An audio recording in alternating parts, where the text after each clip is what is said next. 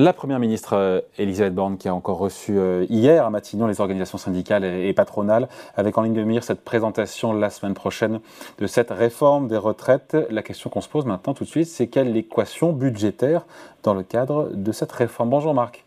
Bonjour David. Marc Vigneault, journaliste au point. Le chiffre clé, si j'ai bien compris, mais c'est vous l'expert, ce sont, ce sont ces 14 milliards d'euros euh, de déficit du système des retraites à horizon 2030. C'est ce chiffre, c'est ce montant que le gouvernement veut combler oui, c'est ça, c'est euh, l'objectif qui est fixé. Alors, sachant que évidemment le quinquennat s'arrête en 2027, donc euh, il faut voir les chiffres aussi en 2027. Donc, en 2027, c'est de l'enjeu, c'est 12,4 milliards d'euros pour être précis.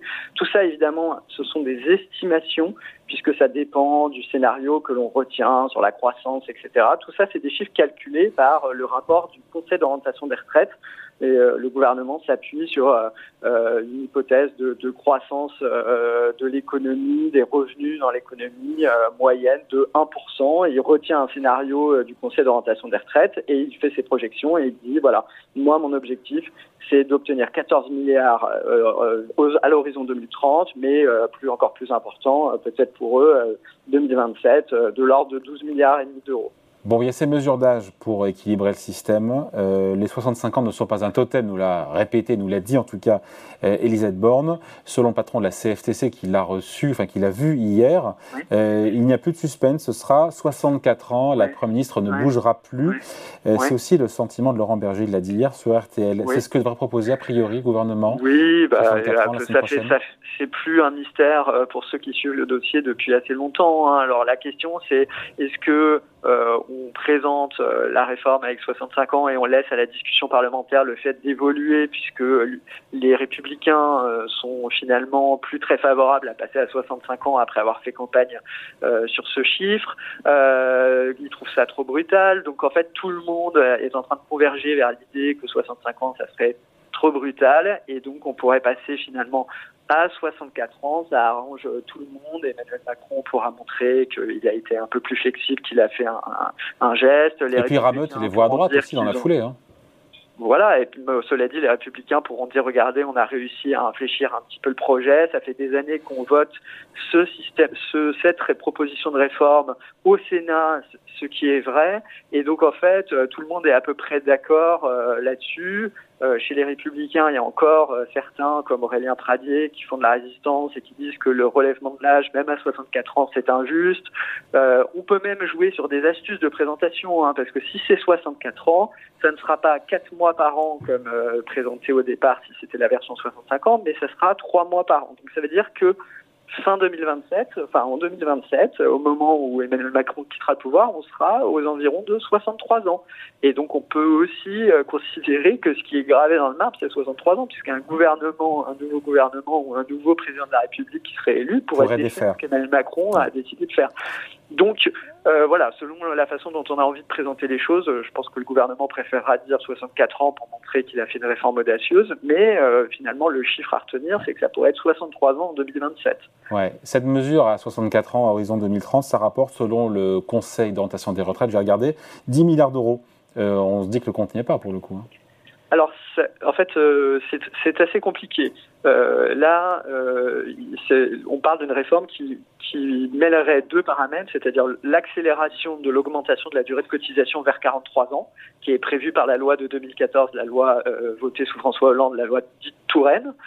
Euh, et euh, le passage à 64 ans, du coup, cette réforme-là rapporte en ce qu'on appelle en brut, c'est-à-dire euh, sans mesure d'accompagnement social, ça rapporte 18 milliards d'euros. Et donc on joue sur deux curseurs, relèvement de l'âge légal plus accélération de la durée de cotisation. Et c'est ça qui a d'ailleurs décidé le gouvernement à plutôt retenir 64 ans et cette, cette accélération de la réforme Touraine, puisque à l'horizon euh, à un horizon proche, ça rapporte autant que de relever l'âge de départ à 65 ans, quasiment autant, un milliard près. Et donc ça, ça, ça, permet de, ça rapporte 17 milliards, euh, comme je vous disais, 18 milliards entre 17 et 18 en fait, en brut. Donc c'est plus que les 14 et ça laisse 4-5 milliards d'euros voilà, pour les mesures d'accompagnement et ça laisse de la marge pour euh, réduire les défunts, pour euh, tendre vers l'équilibre du régime des retraites, tout en finançant des mesures d'accompagnement indispensables à la réforme, des mesures qu'on dit de justice sociale. Alors il y a quoi là-dedans? Il y a ces fameux 85% du SMIC pour les futurs retraités ou pour les retraités actuels, c'est pas encore arbitré? Oui, alors ça, euh, moi je peux vous dire euh, ce que ce que ce que l'on comprend des choses, c'est que là c'est pareil, c'est une présentation tactique. On dit c'est pour les nouveaux retraités, mais personne ne croit un instant que le Parlement laissera faire uniquement pour les nouveaux retraités. Donc en fait, c'est une question de présentation tactique. On dit les nouveaux retraités, et puis au cours de la discussion parlementaire, on va dire ah bah tout le monde est d'accord pour faire le stock de ce qu'on appelle le stock en termes techniques, c'est même si c'est très moche, euh, de faire tous les retraités actuels qui auront suffisamment cotisé. Ça coûte combien ça il faut pas confondre avec le minimum vieillesse hein, pour les gens qui n'ont pas assez cotisé. Ça, ça coûte, euh, bah, si c'était pour tout le monde, euh, j'ai plus le chiffre en tête, mais en fait, ça coûte beaucoup plus cher si on fait euh, toutes les personnes qui sont déjà à la retraite que le nouveau, que le flux de nouveaux retraités. Là où on parle d'un chiffre, ça dépend des horizons auxquels on parle, hein, mais on parle de l'ordre de 1 million de 1 milliard d'euros, pardon. Et donc, euh, ça, ça fait partie. Euh, bah, il faut une réforme plus ambitieuse euh, pour financer, si on veut financer, évidemment, une retraite minimale plus élevée pour pour toutes les personnes qui sont déjà à la retraite. Il faut noter que c'est, c'est en fait, on parle d'un chiffre en valeur absolue, c'est-à-dire 1100 ou 1200 euros de retraite minimale, mais en fait, ce qui est important, c'est de retenir que ça sera indexé sur le SMIC et que ça représentera 80 85% du SMIC et que c'est ça l'objectif, c'est que euh, les retraités ne gagnent jamais moins quand ils ont cotisé toute leur vie que 85% euh, du SMIC. Dans les mesures d'accompagnement, Marc, il y a évidemment les, les, carrières longues, la pénibilité, on en est où et combien le gouvernement est prêt à mettre sur la table?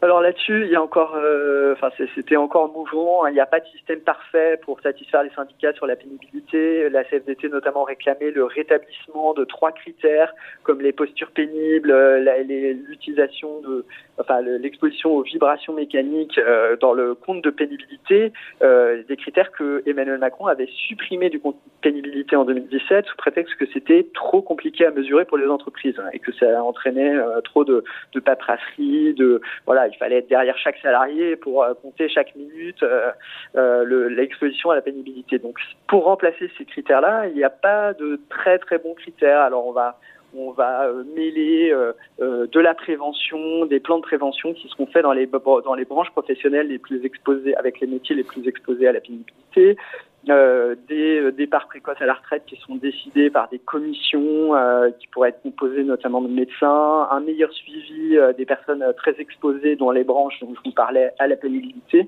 soit pour leur permettre de partir plus tôt, ou objectif, essayer de les identifier suffisamment tôt pour les réorienter professionnellement, pour qu'ils puissent finalement réorienter leur carrière et continuer à travailler avant d'être abîmés. Donc il faut un dosage subtil. Là-dessus, euh, le patronat n'est pas forcément toujours d'accord. Les petites entreprises veulent garder euh, euh, leurs employés sur des métiers libres bah, le plus longtemps possible, parce que si on leur dit à 45 ans il faut qu'ils changent de métier, il faut qu'on change de métier, bah, ils, ils se retrouvent sans main d'œuvre, donc c'est compliqué. Euh, euh, le patronat dit le truc le plus simple, c'est, enfin le Medef dit le truc le plus simple, c'est la commission avec les médecins qui vous disent euh, ah, tiens vous vous êtes cassé par votre vie de travail, bah, vous avez le droit à un départ anticipé. Mais en même temps, il faut veiller à ne pas recréer des, des, régimes spéciaux en identifiant des métiers qui sont qui seraient par définition pénibles. Donc en fait, c'est extrêmement compliqué. Il n'y a pas de martingale sur le sujet. Bon, euh, il y aura des mobilisations. Philippe Martinez nous l'a dit sur ce plateau, c'était même avant les vacances euh, de Noël. C'est niette pour la CFDT aussi, toute mesure d'âge même à 64 ans. On sera avec mhm. Frédéric Souillot d'ailleurs la semaine prochaine, le mhm. jour de la présentation, le patron de Force Ouvrière qui sera avec nous en direct sur Boursorama mhm. pour commenter euh, les annonces. politiquement, on sort du champ de l'économie, c'est du, du, dehors de la politique. Si la, le gouvernement réussit à rallier les voix des républicains, ça passe 149-3 euh, bah oui, oui, oui, totalement. Si c'est l'objectif justement, c'est de ne pas arriver à cette extrémité du 49.3 sur une réforme très délicate.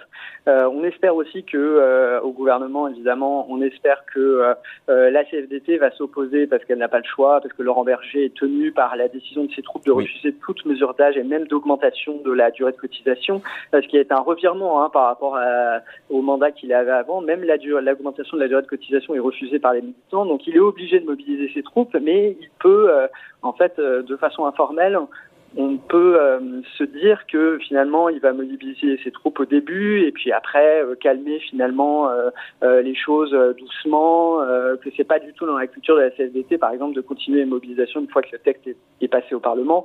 Donc on espère en fait que Laurent Berger, même si officiellement il aura un ton qui sera offensif puisqu'il ne peut pas faire autrement vu la réforme, mais qu'il n'ira pas pousser à mettre de l'huile sur le feu et à, et à pousser très très longtemps ses troupes dans la rue. Euh, voilà, donc il y a toute une gamme de tons qu'on peut euh, employer et le gouvernement espère vraiment que Laurent Berger euh, saura apprécier la différence entre 65 et 64 ans et donc ne sera pas trop trop offensif et ne mettra pas trop d'huile sur le feu. Après, quelle est l'influence de la CFDT sur les manifestations, etc.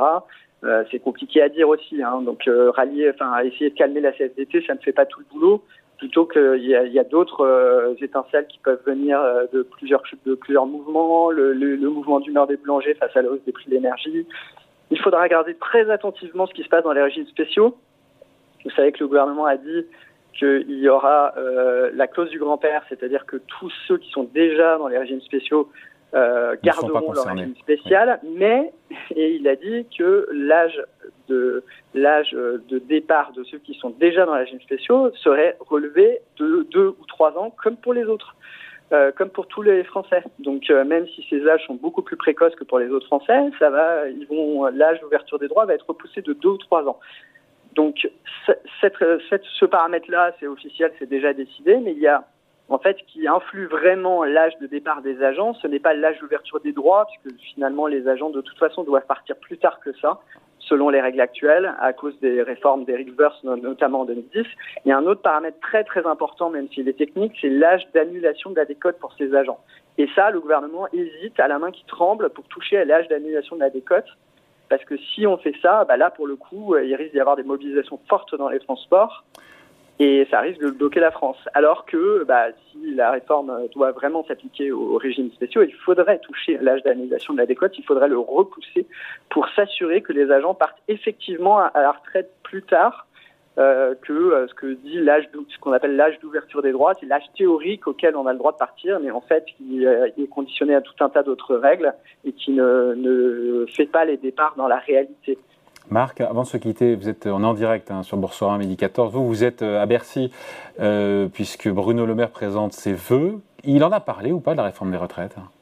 Oui, il l'a évoqué. Il a évoqué du point de vue du redressement des finances publiques parce qu'il a fait du redressement des finances publiques une des priorités de 2023. Il a dit ça ne sera pas le retour du quoi qu'il en coûte, ce n'est plus possible. Il y a une alerte avec les taux d'intérêt qui sont passés euh, depuis très très longtemps pour la première fois au-dessus de 3%. Et donc il va y avoir des, des assises des dépenses publiques. Il va y avoir euh, une revue des dépenses organisée sur toutes les sphères de dépenses publiques, l'État, la sécurité sociale et les collectivités locales. Et le but, c'est de faire partager, notamment aux républicains, des pistes, les républicains qui ont beaucoup poussé au Sénat pour que la trajectoire budgétaire de la France de réduction des déficits soit beaucoup plus ambitieuse.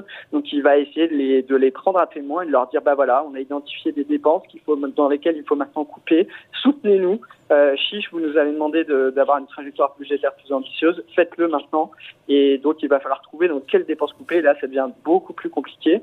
Euh, et c'est tout le but de Bruno Le Maire. Et évidemment, là-dedans, la réforme des retraites, hein, qui peut permettre de baisser le déficit du régime des retraites. Les retraites, je rappelle, c'est 25% des dépenses publiques totales françaises. Donc c'est un morceau extrêmement important pour réduire les dépenses publiques et pour réduire le déficit public. Et quand les euh, les, certains qui vous disent le déficit du régime de retraite, c'est pas très important, c'est l'épaisseur du trait. Euh, non, pas du tout. À déficit constant, si on baisse les dépenses de retraite, si on arrive à les infléchir, euh, en s'alignant sur le reste de l'Europe en termes d'âge de départ, eh ben, on peut financer beaucoup plus de choses comme la transition énergétique ou, ou l'amélioration du système de santé. Et ça ne veut pas dire qu'un euro de cotisation du système de retraite ne va financer autre chose, mais ça veut simplement dire que à dépenses publiques constantes, si on baisse les dépenses de retraite, et eh ben, on peut les affecter ailleurs, ces dépenses publiques. Allez, merci beaucoup. Explication et décryptage signé Marc Vigneault, journaliste au point. Merci Marc, bonne journée. Merci David, bonne journée. Salut. Tous mes voeux également à vous et à tous les spectateurs. merci. ciao.